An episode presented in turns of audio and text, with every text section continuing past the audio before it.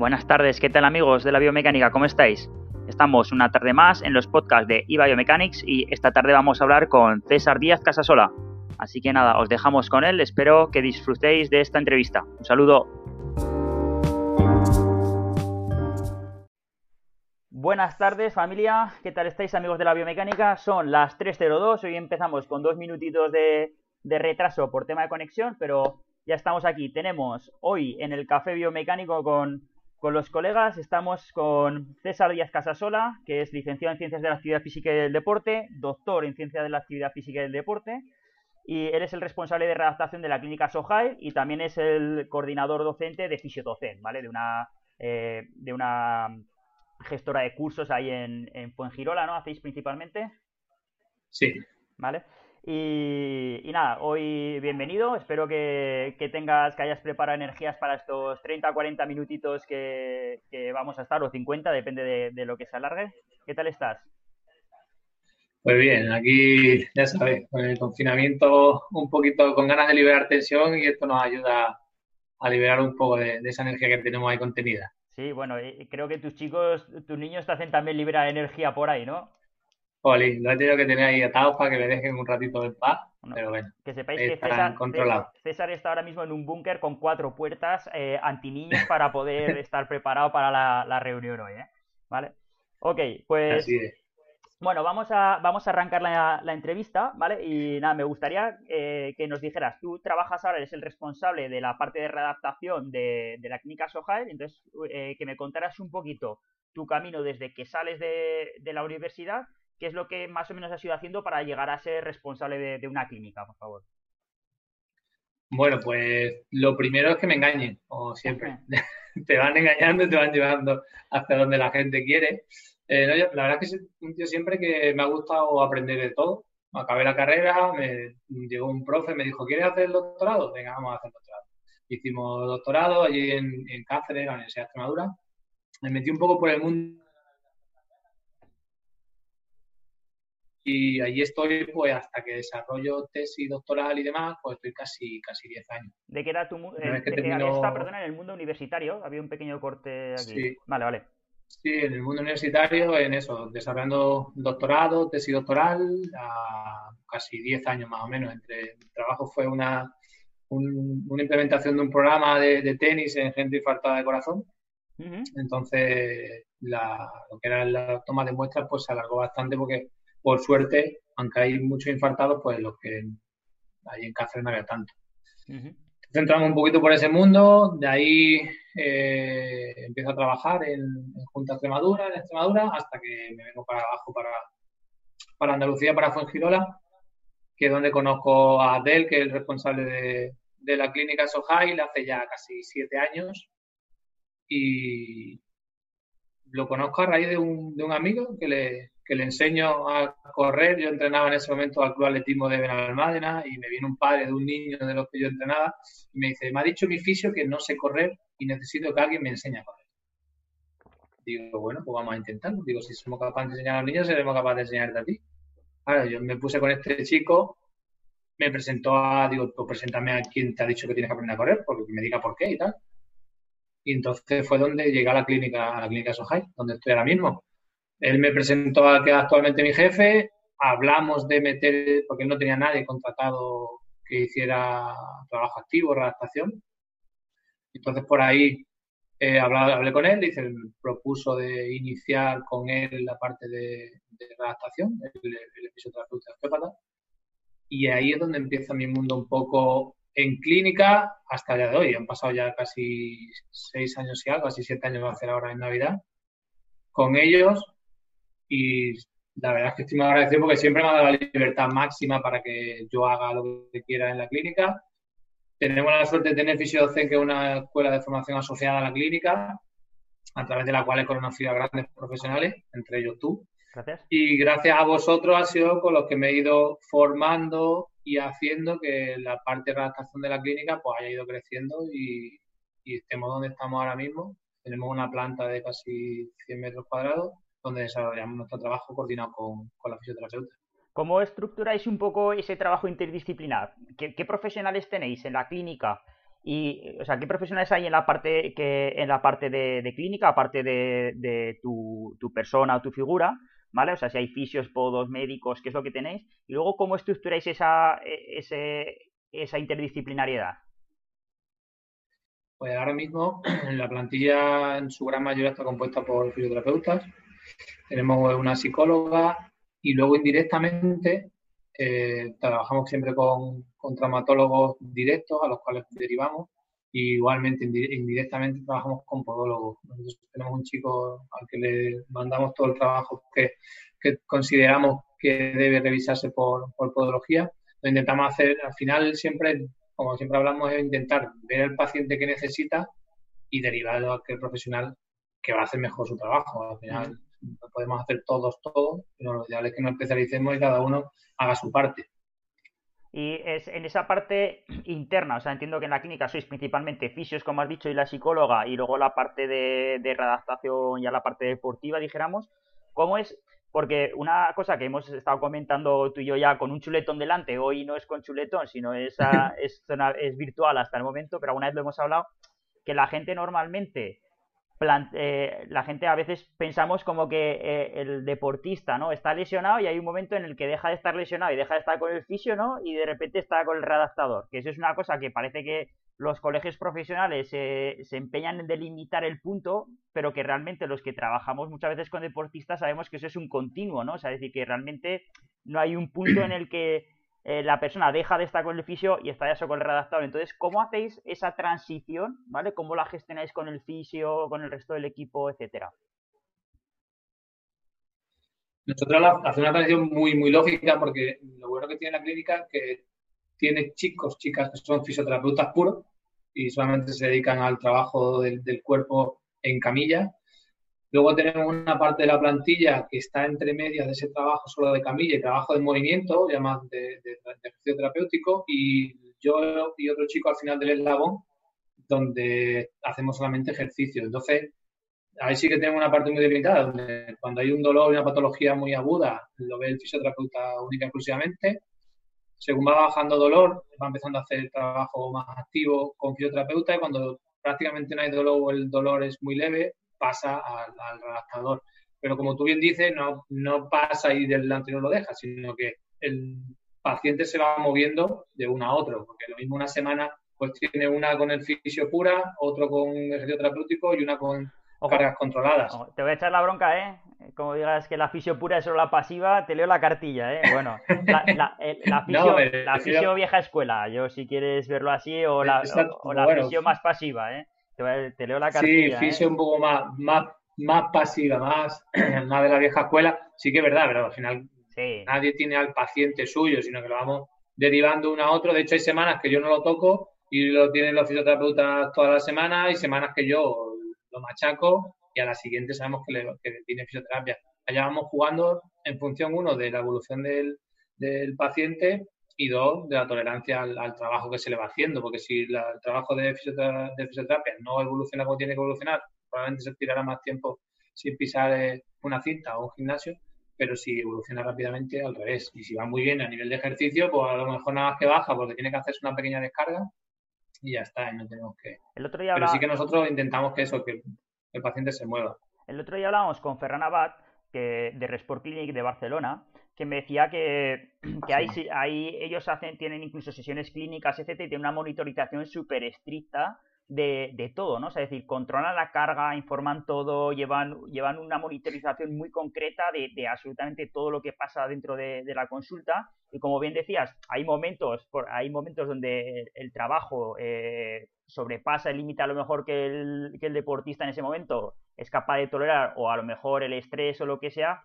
hay un momento en el que tiene que volver para atrás y decir, oye, ¿por qué nos hemos pasado? ¿Qué ha pasado aquí? Vosotros lleváis también control de esas cargas, eh, ¿tenéis alguna metodología concreta de cómo monitorizar ese, ese trabajo que estáis haciendo a nivel de control, etcétera? Eh, sí, ahora mismo al final lo que, lo que busca y cuando llevas ya muchos años en este ámbito, de lo que trata siempre cuando tienes a un paciente enfrente tuya, ya sea paciente o deportista eh, habitual, o deportista amateur o deportista de élite, es darle mejor servicio posible y tú quedarte tranquilo de lo que estás haciendo. Entonces, la mejor manera siempre es cuantificarlo. Eh, nosotros ahora mismo, la manera que tenemos de cuantificarlo, eh, tenemos eh, sensores estos de máquinas inerciales, ¿vale? Con, encoders. con encoders, ¿vale? Y usamos Octoguide para cuando tenemos que valorar carrera, marcha, etcétera, potencia, para medir saltos. Muchas grabaciones de vídeo. Al final, yo creo que el grabar a, mil frames por segundo puedes ver muchísimas cositas que muchas veces el ojo se te escapa, aunque a veces pasa lo contrario. Grabas tan, tan, tan, no ves nada y lo tienes que ver en tiempo real para verlo. Yo creo que el ojo también se acostumbra a eso. Entonces sí que cuantificamos y le vamos dando información. Al final, eh, si entramos luego en valoración, la valoración para mí es importante, pero para mí sí que es importante ese trabajo continuo que hacemos el día a día con, el paciente o con el deportista, porque al final tienes que ir midiendo todos los días. Para eso mismo, para saber cuándo tiene que dar un pasito para atrás, cuándo tiene que dar un paso para adelante. Muchas veces le hacemos un millón de pruebas cuando nos llegan y luego nos ponemos a trabajar como brutos, ni medimos lo que estamos trabajando, ni hacemos nada con los datos que vamos teniendo, simplemente vemos las sensaciones del deportista paciente y tiramos para adelante. Y yo creo que es fundamental que se cuantifique, que se revalúe con ese equipo que tienes, o si tienes a un montón de profesionales contigo, lo ideal es que cada uno lo vea, porque al final podemos ser muy buenos o muy malos, pero está claro que cuatro ojos ven más que dos. Y es una, ya sabes que lo mío con los datos es una obsesión, ¿sabes? Lo de, lo de controlar las cosas. Y, la verdad, y, la, y la verdad que yo creo que es yo siempre digo, yo me fío muy poco de mi ojo. Es verdad que hay, eh, yo siempre digo, el otro día estábamos comentando, ¿no? hay cosas que, chico, no se pueden medir y tienes que tener mano, ojo y cierta intuición, pero yo procuro que esa parte, que también la, es, inherente al trabajo diario, ¿vale? Pero intento que sea la mínima posible y, y, que esté muy en relación y que guarde mucha relación con los datos. O sea, decir, oye, yo estoy viendo esto, me parece ver esto, pero realmente correlacionas, es decir, tú tienes a un deportista que dices, hostia, hoy no, este tío no, no, no, lo veo fino. Y vas a la potencia y dices, joder, ha caído un 10%, ¿sabes? Y dices, es que no está fino y algo está pasando, ¿no? ¿Qué opinas tú de, tu ojo? ¿Cuánto te fías tú de tu ojo? No, el, ojo al fin, lo que sí nos da la experiencia es, eso, es decir, yo al final a veces no usa el encoder durante dos semanas y dices, coño, no lo usas durante dos semanas, pero sí que tienes una serie de aparatos que cuando te pasa ese tipo de cosas y de, mm, oye, este tío, ojo, a veces que tú no tienes el ojo fino o a veces que el otro tiene el ojo demasiado fino, porque cuando trabajas con pacientes casi nunca te engañan, pero cuando trabajas con deportistas sí hay alguno que te quiere engañar. Entonces, mm, yo a veces uso el encoder, uno, para ver que ese paciente va evolucionando por donde tiene que, ir, o mediciones, ya sean con, con el emotion o otras cosas que, que utilizamos. Y con deportistas lo uso a veces para que no me engañen. Porque a veces te llega uno, hostia, hoy, tío, he dormido fatal.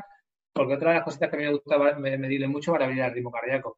Yo creo que casi todo, sobre todo deportistas de élite, a, las personas, deportistas amateur o, pacientes normales, se lo puedes proponer, pero ya un paciente que le, se compra una banda, que instala un programa X en, su, en su móvil, que todas las mañanas se tenga que medir X tiempo, que te pase datos, tal, pues algunos no estaban por la labor. Pero con el sí que lo hago a veces, lo hago porque al final es una variable que a mí sí que me dice cómo está. ¿Cuál usas? Me dice cómo está su... ¿Cómo? ¿Cuál, qué, qué, medidor usas? Eh, la variabilidad, variabilidad ritmo, variabilidad ritmo cardíaco. Pero, ¿qué aplicación usas? ¿HRV? O... Sí, HRV o Elite HRV, sí, el Elite HRV o HRV4, que también lo hay para iPhone. Sí. Y cualquiera de las dos. Al final lo que quiero son los datos y, y verle. muchas veces ellos se encuentran raro y también le va, nosotros intentamos hacer muy partícipe al paciente, entonces intentamos explicar muchas veces. Para, los que no estén, para los que no estén acostumbrados, hago un, breve inciso. Lo que, lo que medís con, el, con la variabilidad cardíaca es el tiempo que hay entre latidos, o sea, es decir, se coloca la banda cardíaca, ¿no? Y lo que se mide es el tiempo que hay entre latidos, como de constante o de inconstante es, y, danos un poco más de información. ¿Qué te aporta ese, esa medida? Que de, ¿De qué te habla exactamente? Me habla de eso, me habla de cómo internamente está el, paciente. Sobre todo te mide el estrés, el estrés interno de, deportista en este caso. Y como tú bien dices, nos mide el corazón. El corazón lo podemos medir en latidos, como se ha medido toda la vida, y saber que tiene 100 latidos por segundo. Pero luego podemos ver que esos latidos no son iguales unos a otros. Y cuando hay cambios, cuando hay cambios de intensidad, el corazón tiene que tener una respuesta rápida a esos cambios. Entonces, con la variabilidad lo que vemos si ese corazón es adaptable o no. Al mm. final eso se muestra cuando algo está sobrecargado, casi nunca se adapta rápido, sino que se adapta lento. De una variabilidad más baja, ¿no? Claro, si yo le pego a un corazón un achuchón, que él suba rápidamente y si le dejo de correr, lo que hemos visto muchas veces, ¿no? la frecuencia de recuperación, es decir, que alguien pare y enseguida sus pulsaciones bajan muchísimo, pues nos va a decir también que su variabilidad es muy buena, porque su latido van a bajar, no solo el número, sino probablemente la variabilidad también, también se modifique para saber que ese corazón está, está bien. Y en reposo se ha demostrado que nos puede dar el estrés fisiológico que tiene un cuerpo. Entonces es muy importante tú a la hora de, coger a un deportista hoy, si a mí me llega un deportista y veo que su variabilidad es buena, que su nivel de estrés es bajo, sé que le puedo aplicar unas cargas determinadas. Por eso, mm, casi nunca con el tiempo en la carrera nos venden que hay que planificar todo, hay que estructurar todo, hay que escribir todo, pero cuando te pones a trabajar ves que eso es imposible. Porque cuando vas teniendo datos, todo lo que tienes escrito a veces tienes que borrar ir para atrás, porque el deportista resulta que hemos ido una semana para atrás o al revés, o lo que le estamos haciendo, no llegamos al, punto de que ese estímulo sea positivo para él. Hablaba el otro día con, Ferran del estímulo que le produce un, un cambio a nivel fisiológico al deportista. Entonces, tenemos que medir, tenemos que medir, medimos eso, medimos que la gravedad nos, ayuda y... El otro día con Felipe García Pinillos hablábamos precisamente que, que, claro, en lo que el formato tradicional de planificación, estructuración de la temporada, etcétera, eh, era, era muy habitual cuando era muy difícil medir cosas en cuando era muy difícil medir cosas en el día a día. Y el otro día hablábamos que con todos Los, sensores wearables todos los sensores que son portátiles llevables que el propio paciente se automonitoriza corriendo se automonitoriza la frecuencia cardíaca se automonitoriza todo claro tenemos una nube de datos hoy en día que nos permite conocer cuál es la respuesta al día de ese sujeto cosa que claro te imagínate pues te hablo, eh, bueno, hace 10 años tampoco tanto, pero hace 10 años, como le decías a un tío que se midiera eso, es que no se podía medir. No, no se, no se podía medir. está claro que los cambios que hay ahora mismo a nivel tecnológico, tú eres un... ¿Te puedo llamar friki de tecnología? Sí, sí, sí. pues tú que eres un muy avanzado en tecnología, pues sabes que se puede medir muchísimas cosas y tenemos que ayudarnos de, todas, de todas esas mediciones, porque al final es para, nuestro trabajo un poco peor porque al final te entra el deportista por la puerta y tú tienes pensado que le vas a hacer una sesión X y sesión X no me refiero a X, de una sesión cualquiera, ¿vale? Y, y, resulta que tienes que cambiar todo de repente porque te trae los parámetros de variabilidad y ves que está hecho polvo ese día y dices, bueno, pues no toca sesión de recuperación o al revés.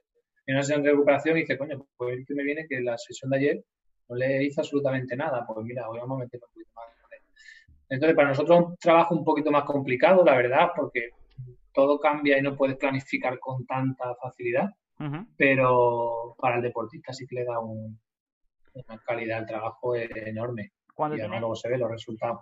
Cuando tienes que imagínate, viene un, deportista que te lo pasan ya de, fisio, etcétera, ya vendrá con parte de tu ahí ya te viene con la historia clínica, ¿no? Con lo que le ha pasado, las evaluaciones previas, etcétera. Normalmente utilizas algún tipo de evaluación eh, que sea muy común a la extremidad inferior principalmente, que digas, mira, yo normalmente siempre o casi siempre hago estas mediciones o qué herramientas o qué protocolos sueles utilizar para evaluar la función de la extremidad inferior, ¿vale? Y en base a eso un poco cómo vas, eh, ¿cómo integras eso dentro de la toma de decisiones? ¿Vale? Sí, yo siempre, mm, de hecho muchas veces a mis compañeros les digo, mira, no me digas ni lo, no quiero saber lo que tiene. Pasarme al paciente, me ponéis el nombre, me ponéis que es primera mía, que lo voy a ver por primera vez, lo evalúo, porque no quiero saber, yo quiero toda la información que caste, luego por supuesto se casa, la información mía con la de, con la de la fisioterapia se va a casar, pero inicialmente no quiero saber nada toda la información que capte del paciente la quiero tener yo inicialmente, no tener ningún sesgo ni tener nada por detrás que me, pueda, modificar mi, opinión al final. Yo siempre empiezo con una entrevista de 10-15 minutitos con él, donde quiero saber quién es, qué hace, qué deporte practica, si ha tenido lesiones anteriores, todo este tipo de cosas que muchas veces lo podemos dar por alto, pero que yo le doy muchísima importancia porque no es lo mismo una persona que viva sola, una persona que tenga tres hijos o que haya tenido un hijo hace poco, o muchísimas cosas, otras variables que voy a cuantificar para un poco ver ese nivel de estrés que puede tener el, paciente. Y luego me pongo a hacer test. Yo al paciente, si es tren inferior, le valoro prácticamente desde tronco para abajo todo, sea la lesión que sea. Me da igual que tenga un dedo o que tenga una rodilla, que tenga una cadera. Siempre vamos a valorar core, pie, rodilla, cadera, se va a valorar siempre. ¿Cómo valoro? Pues yo hago un montón de test que muchas veces se quedan en tres y otras veces son 50. Porque eso sí que es otra cosa que hemos aprendido con el tiempo. Al final voy haciendo pequeños tests, por ejemplo, me puedo meter en pie, que es de las cosas primeras que empiezo, ¿no? Y me puedo ver movimiento de whiplash, control motor del pie, dorsiflexión del pie, arco plantar, ¿vale? Esas cuatro cositas. A lo mejor yo siempre tengo un test estrella que puede ser, venga, pues simplemente vamos a ver dorsiflexión con el emotion, ver cuántos grados de dorsiflexión tiene con apoyo. Que eso falla, me puedo ir a ver por otro sitio, porque hay una, una cosita que la hablo contigo también a veces, que cuando encontramos una falta de dorsiflexión, siempre achacamos que hay una stiffness demasiada en gastronemia, tal, tal, tal, pero también encontramos muchas veces que hay una, una hiperlasitud de esa mm. zona y a veces no la tenemos en cuenta. Entonces yo cuando veo eso, directamente me voy a hacer una prueba de potencia de gemelos. Porque normalmente cuando hay, si hay una hipermovilidad en la dorsiflexión, probablemente hay una falta de fuerza en, la musculatura que hace que esa dorsiflexión vaya aumentada, sobre todo gemelos y, y soles. Entonces, pues voy, saltando. Sí que tengo un protocolo muy estructurado, pero muchas veces voy saltando. Cuando, cuando me salta alguna alarma, me paso de un test a otro. El otro día, por supuesto, el... otro día con Sergio, el otro día con Sergio Martínez-Tazo me decía que él siempre tiene jerarquizado, ¿vale? Que siempre evalúa primero ron pasivo, ¿vale? Rango de movimiento pasivo, ¿vale? En camilla, y luego ya evalúa estructura y función en carga, ¿vale? Me has dicho que dices, tú evalúas todo, ¿no? Pero en ese todo entiendo que evalúas rango de movimiento y... Sí, rango, rango activo, rango pasivo, y las diferencias no serán muy, muy grandes y demás. Es lo que te digo, al final estructuras y vas... Estamos bien. Cosas que se valoran. Rango de movimiento, fuerzas y potencias y luego ya posibles descompensaciones entre, entre una extremidad y, otra. ¿En fuerza y potencia utilizas eh, alguna, alguna herramienta en concreto para medir fuerza y potencia? Sí, el encoder. Yo me baso prácticamente todo lo que hago con, con encoder y valoro distintos movimientos, sobre todo sentadilla unipodal, eh, tensión de tobillo, lunge y en entreno inferior y rotadores de cadera. Cuando veo, es que a veces, por lo que te digo, imagínate, si yo me encuentro un problema de, movilidad en aductores, pues a lo mejor valoro ABD y AD. Pero si no, no lo valoro. Es que a veces, porque yo creo en una valoración inicial, pero creo mucho más en un trabajo continuo. Entonces, yo en la valoración inicial sí que hago y marco unas banderas rojas, que luego vamos a ir trabajando y comprobando a lo largo del tiempo. Pero eso, cuando me meto en el pie, trabajo movilidad de ese pie, fuerza y potencia de ese pie. Nos metemos en rodilla, lo relaciono con el, porque una cosa que se da mucho y son los valgos de rodilla en, deportistas. Y a mí me gusta mucho saber de dónde viene ese valgo. Claro. Porque la gente ve un valgo de rodilla y dice, hostia, un valgo de rodilla. Ya Pero a lo mejor no tiene valgo de rodilla ni siquiera. a lo mejor tiene una torsión tibial, una torsión femoral y el tío viene así de serie. Y por mucho que tú le quieras llevar a una posición perfecta, no se lo va a llevar en la vida, porque el tío cuando tenía dos años dormía boca abajo y se le quedaron la, cabeza de, de, Facebook de una manera y ahí están. Entonces, hemos hablado, es ver de dónde viene. Que tú y yo hemos hablado alguna vez, perdona, sí, se te corto un segundo, ¿eh? que justo hablando de eso, que, lo, hemos hablado alguna vez tú y yo, que cuando es estructural y el hueso tiene esa forma, es que tú puedes querer poner el pie recto si quieres o la rodilla recta, pero es que tiene esa forma. O sea, es que no vas a ser capaz. Entonces lo que, lo que veo un poco posicionamiento óseo, patrones de movimiento y potencia, con test de pie, test de rodilla, test de cadera.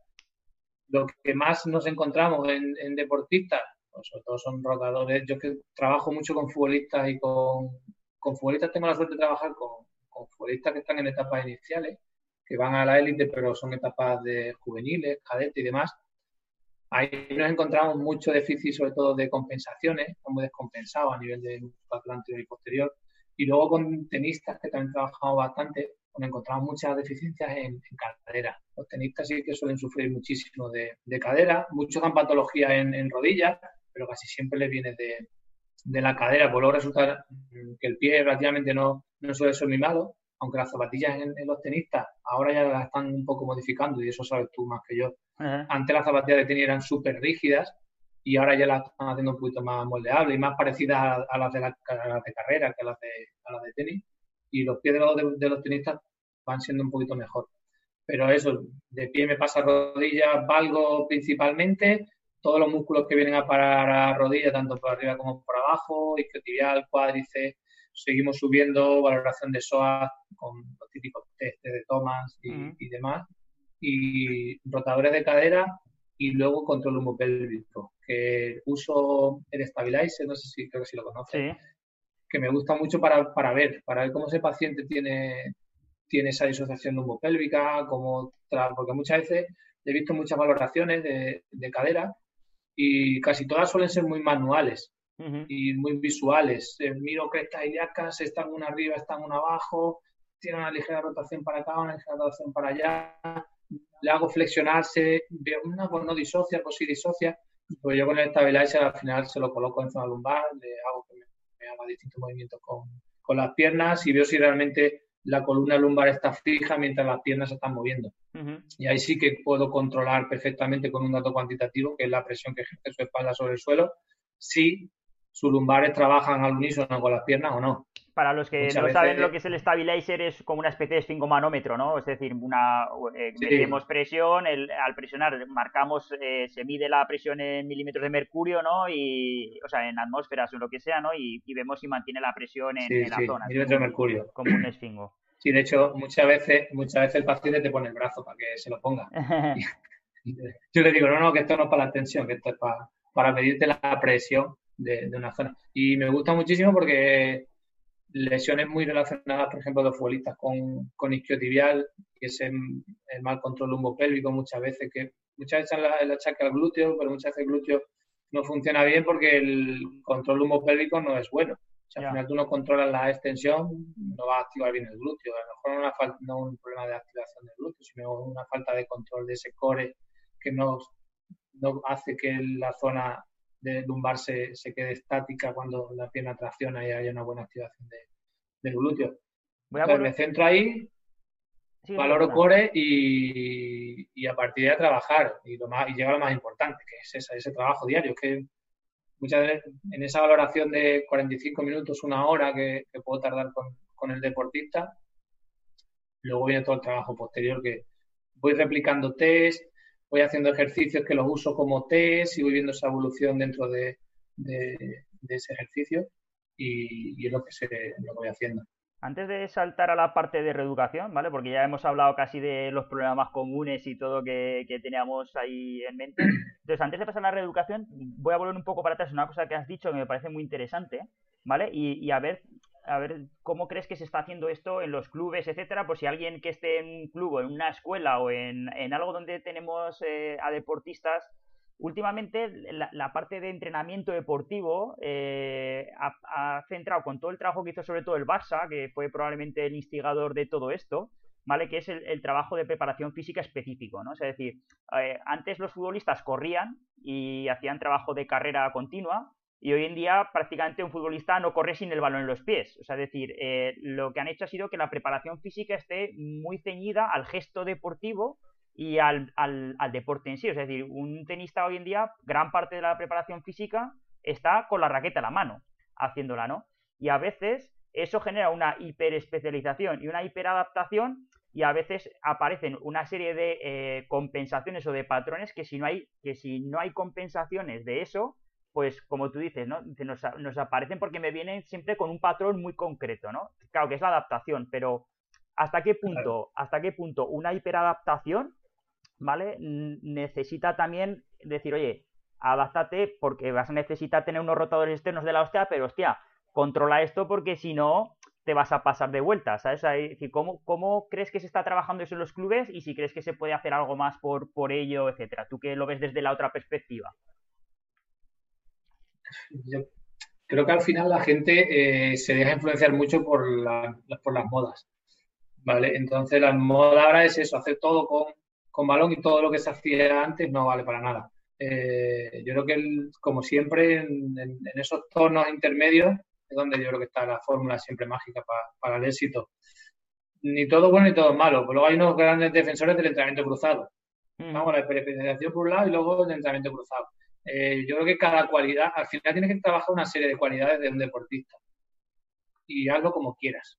Es que al final, yo por ejemplo, ahora que tengo un tenista y estaba trabajando mucho en solo trabajo de pista, trabajo de pesos muy encaminados, y resulta que estaba hecho polvo. Nos llegó y estaba hecho polvo de todos lados. Y necesitaba, no tenía nada de resistencia, los partidos se le hacían un mundo, me empujaba tres puntos y al cuarto no podía empujar. Eh, y el tío estaba como un toro, pero luego cuando se ponía a jugar, pues no, iba, porque no había trabajado resistencia como tal, de irse a mm. una pista de atletismo y decir, señor, usted tiene que hacer 400 AX y, y tiene que trabajar la resistencia así. Mm. Porque en una pista de tenis, por mucho que quieras correr, al final no puedes hacer correr a un tío un kilómetro, porque le puede volver loco. Y segundo, que dar vuelta a una pista de tenis, pues imagínate. Entonces, cada, yo creo que cada cosa tiene su momento y su lugar. Y no, no, yo no soy nunca de esto es perfecto y lo otro es perfecto. Yo creo que cada deportista tiene unas necesidades y todo se puede conseguir desde muchas vías. Pero yo creo que especializar a un deportista en, ningún caso le va a venir bien, según primero porque estamos viendo que el factor psicológico en el deporte es muy importante y muchas veces sacar al deportista de ese entorno solo de su deporte es fundamental. Es que no a tener a un tenista todo el día metido en la pista de tenis y ahora se va al gimnasio y le colocamos raquetas y pelotas de tenis y ahora se va a dormir y le hago que se duerma con la raqueta de tenis al lado. ¿vale? Tenemos que sacar al deportista de su mundo y meterlo a veces en otros mundos que le van a venir bien. Y me da igual que deportista sea, te un deportista de primer nivel o un deportista amateur. ¿vale? Yo creo que esa especialización continua nunca va a ser buena. Nunca va a ser buena porque al final el deportista necesita evadirse de eso. Estamos hartos, está siendo cada vez más, ahora porque está todo parado, pero se ve gente que odia su deporte, es decir, que no le gusta, es de un tío que está en la élite y no le gusta hacer la práctica deportiva que tiene. Eso es porque al final solo conocen eso, solo te dan eso y, fin, no, no puede vivir siempre de lo mismo. Tú sabes que yo he trabajado mucho en balonmano y que he trabajado durante muchos años con gente de balonmano y a mí una de las cosas que me pasaba es que yo, por ejemplo, recibía chicos eh, en el equipo, eh, me tocaba tratar con chicos que, que, eran cadetes ya, o sea, te estoy hablando con gente que a lo mejor lleva, sin exagerarte, 8 o 9 años o 7 años eh, haciendo balonmano y, y, tío, eran capaces de, de, eran capaces de hacerte pases o roscas o gestos increíbles, pero luego le pedías que diera una voltereta, ¿no? Una voltereta, o que, por ejemplo, se inclinara de lado, o que cogiera una pelota simplemente con un ojo tapado, ¿vale? Y era incapaz. Que, por ejemplo, claro, tú dices, Claro, cuando un tío va a tirar y te están tapando un ojo, es que solo tienes un ojo para ver, ¿no? Entonces, ¿cómo, ves, no?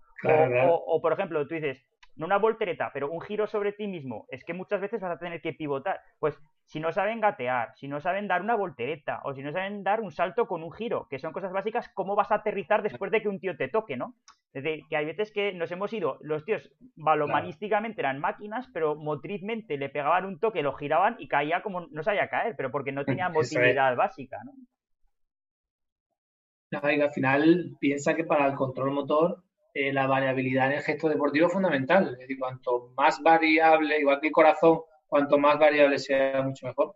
En un gesto motriz es, lo mismo. Es decir, cuanto más variable sea un tío a la hora de hacer cosas, muchísimo más rico va a ser en su deporte. Tengo un Roberto Menayo, que es un grandísimo estudiador de, del control motor, eh, hace investigaciones de golpeos con distintos móviles para eso mismo. Veía, veía que al golpear, al hacer el saque con distintos móviles, mejoraba el saque en sí. Al final, si tú sacas con una pelota de tenis, sacas con una pelota de fútbol, con una de foam, con una de tal, le das una variabilidad y una riqueza a, tu organismo que hace que tu cerebro y a nivel del corte, a nivel cerebral, se produzcan muchos inputs y por lo tanto respuestas. Está demostrado que cuanto más se le putea al cerebro, entre comillas, más se adapta a las situaciones.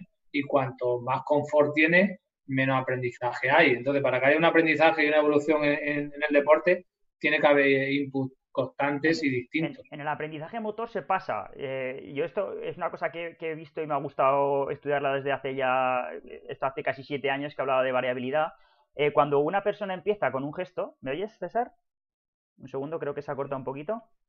Ahora. ¿Me oyes? Vale. Eh, cuando una persona aprende un gesto, al principio tiene una variabilidad muy grande, ¿vale? Porque si yo le pido que tire a una escuadra, pues una vez ir a la escuadra y 99 no irán a la escuadra, eh, eso, entonces, una, una amateur tiene una variabilidad grandísima, pero no la controla, ¿vale? Eh, una persona que ya está alta, que está muy entrenada, ¿vale? Que conforme está empezando a entrenar, que a lo mejor lleva dos años, tres años haciendo un gesto, lo que hace es reducir la variabilidad. son capaces de tirar a la escuadra pero en una condición muy concreta. O sea, decir, eh, me sale bien cuando hago esto, pero no si tengo que hacer esto. O sea, decir, ganan, ganan, mucha, ganan mucho control en una condición muy concreta. Y realmente, cuando se ve que cuando una persona tiene una gran expertise, o sea, una gran experiencia en el deporte, es capaz de lanzar a la escuadra independientemente de, las condiciones. Nosotros hicimos un estudio de investigación. porque vamos. Te cuento, hicimos un estudio de investigación que fue mi trabajo final de máster, ¿vale? Que lo que hacíamos era cogimos a gente de selección española, o sea, de, nivel selección española de balonmano, ¿vale? O sea, todo gente de Asobal. Y luego cogimos gente amateur y les hacíamos tirar a, cinco a cuatro puntos de una portería, ¿vale? Con la muñeca libre y luego con la muñeca fija, ¿vale? Con, fijándoles la muñeca.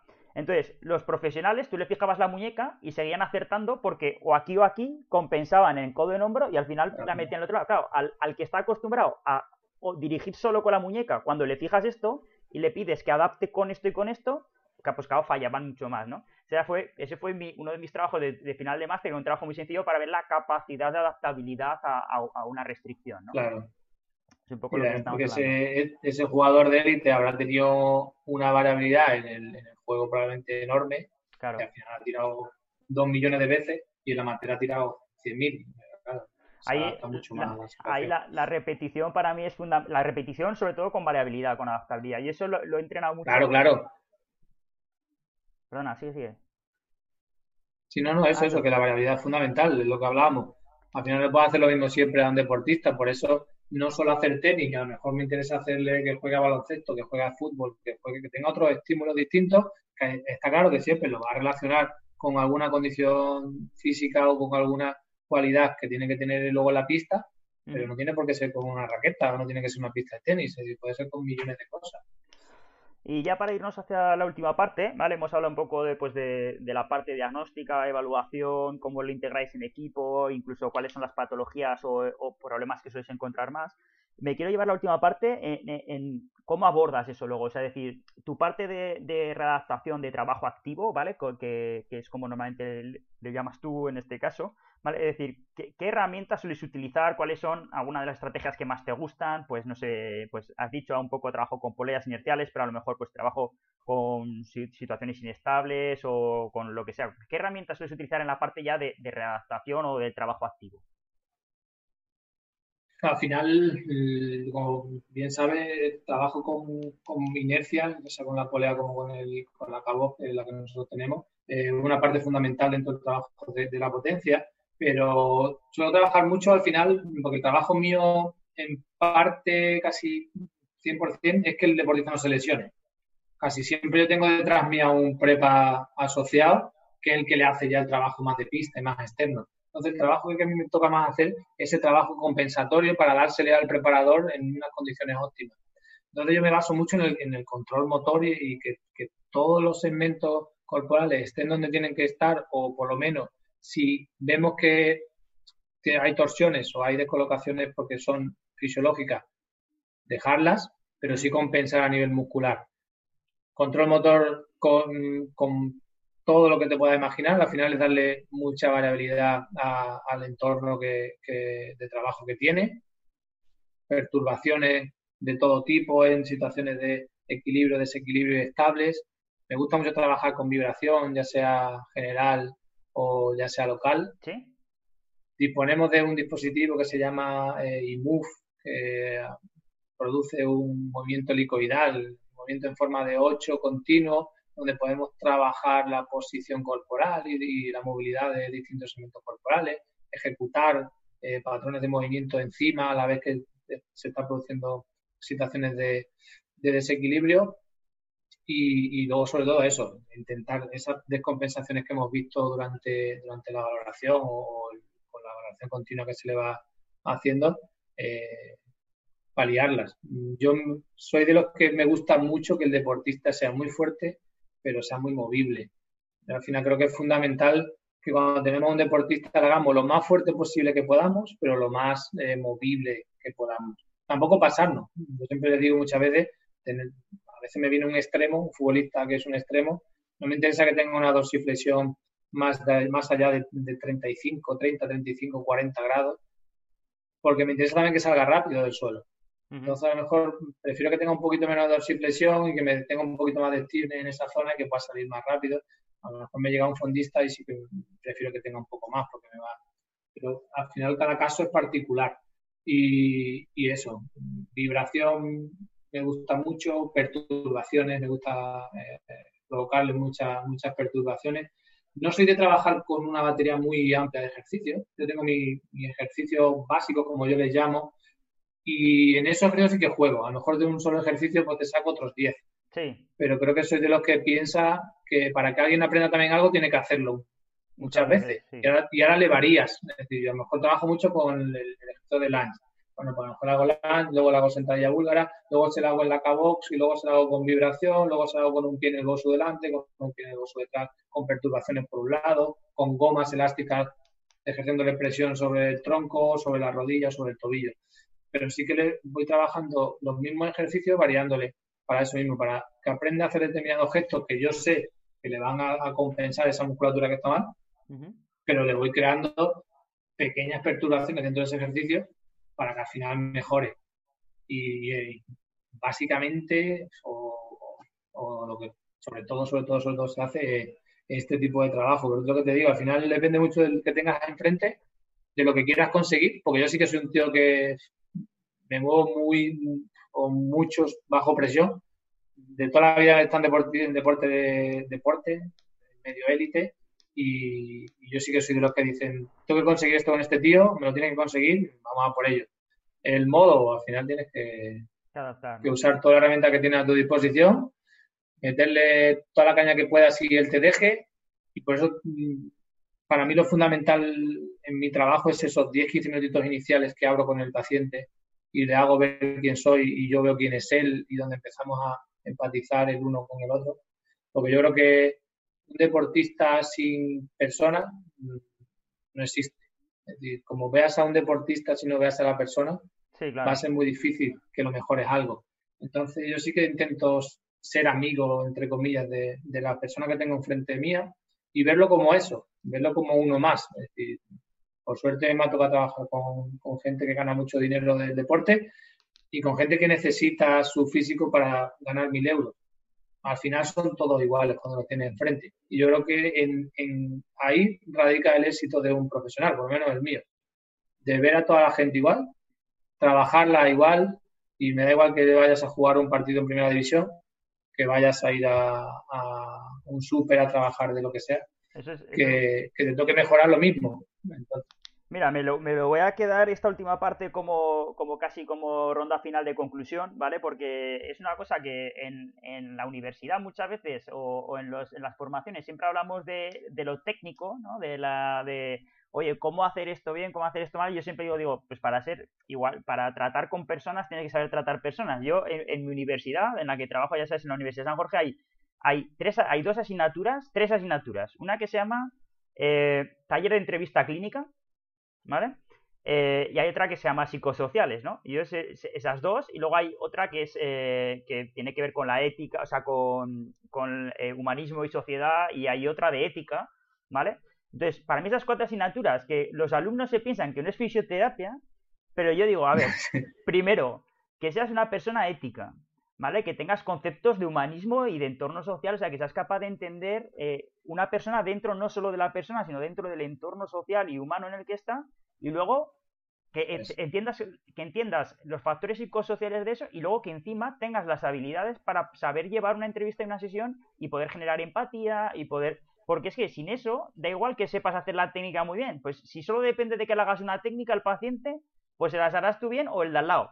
Pero pero alguien se la hará, ¿no? O sea, decir, pero hay una parte que es, es, acompañar a la persona en el proceso de recuperación, readaptación, patología, etcétera, que es, que es, vamos, es tan fundamental como saber dónde poner el dedo o saber qué ejercicio hacer. Y eso muchas veces lo dejamos pasar como si fuera, como si no fuera fisioterapia y o, o, como si no fuera ciencia del deporte, coño, que trabajamos con personas, que no son balones que se mueven o se hinchan, joder, que, que, son personas, ¿no? Que la rigidez de un balón la subes y la bajas con una bomba, pero la de una persona la haces entrenando y para que entrenes, tiene que venir contigo, te tiene que ver, tiene que aguantarte durante dos meses o tres meses te tiene que hacer caso y eso a veces, si no eres capaz de, implementarlo en la persona, pues chao. O sea, no, da igual que la técnica sea muy buena si el tío no la hace. Así que me, gusta esa conclusión que, que, esas últimas palabras que nos habías dicho por ahí. Así que, pues nada, César, con esta última ronda que hablábamos ya de, la intervención, ¿vale? Vamos a ir acabando, son las, eh, son las 4 menos cuarto, menos 10 casi. Vale, llevamos casi 50 minutos aquí de, palique. Eh, nada, agradecerte un montón estos minutos de, aprendizaje, estos minutos de, intercambiar experiencias que para mí son fundamentales. Yo creo que, este nuevo formato que hemos sacado de, entrevistas eh, es casi tan rico o más que las clases estructuradas, porque en las clases te vas a una cosa muy concreta, pero aquí nunca sabes por dónde va a salir la, la conversación. La verdad que está basada en experiencia y yo creo que es fundamental. Y nada, a todos los oyentes agradecernos que estos 45 o 50 minutos, eh, espero que os haya gustado y como siempre ya sabéis, nos podéis seguir en el Instagram directo, nos podéis seguir también en YouTube, en el canal de Biomechanics y ahora ya en todas las redes de, podcast que nos podéis buscar en Spotify o en Google Podcast. Eh, nos podéis buscar también con Biomechanics y podéis volver a, a, oír esta entrevista o pasársela a vuestros colegas y nada, espero que os haya gustado. César, muchas gracias, me despido y nos vemos. Muchas gracias a ti, Dios. Un placer enorme compartir esto contigo.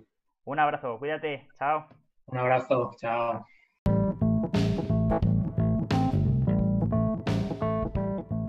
Y bueno, amigos de la biomecánica, nos despedimos por hoy. No os olvidéis de seguirnos en nuestros canales de podcast, YouTube, Facebook o Instagram, siempre buscando eBiomechanics. Un saludo.